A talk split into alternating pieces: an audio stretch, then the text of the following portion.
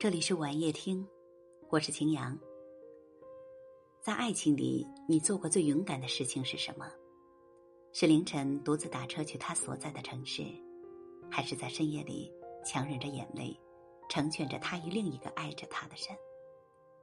很佩服一种人，经历过离别与背叛，仍然能笑在波澜不惊的岁月里，安然无恙。那些曾被重击的伤痕。当黎明再次升起之后，也能轻易的摄取于神坛之中。爱情如约而至时，心生眷恋，似一湾秋水缠绵于细流。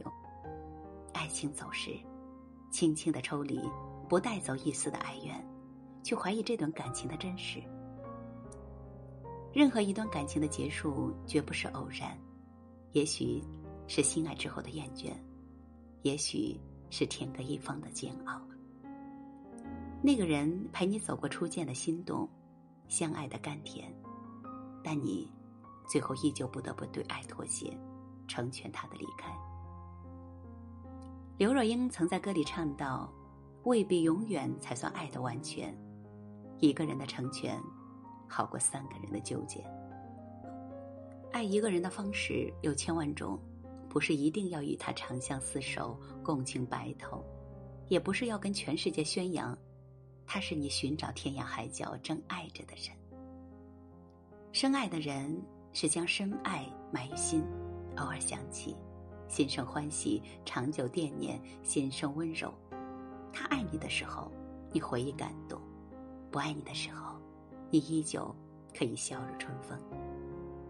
一段感情里面，一个人爱你的时候，可以与你朝朝暮暮；不爱你时，哪怕你为他盆中取月，海底捞针，他亦不会回头多看你一眼。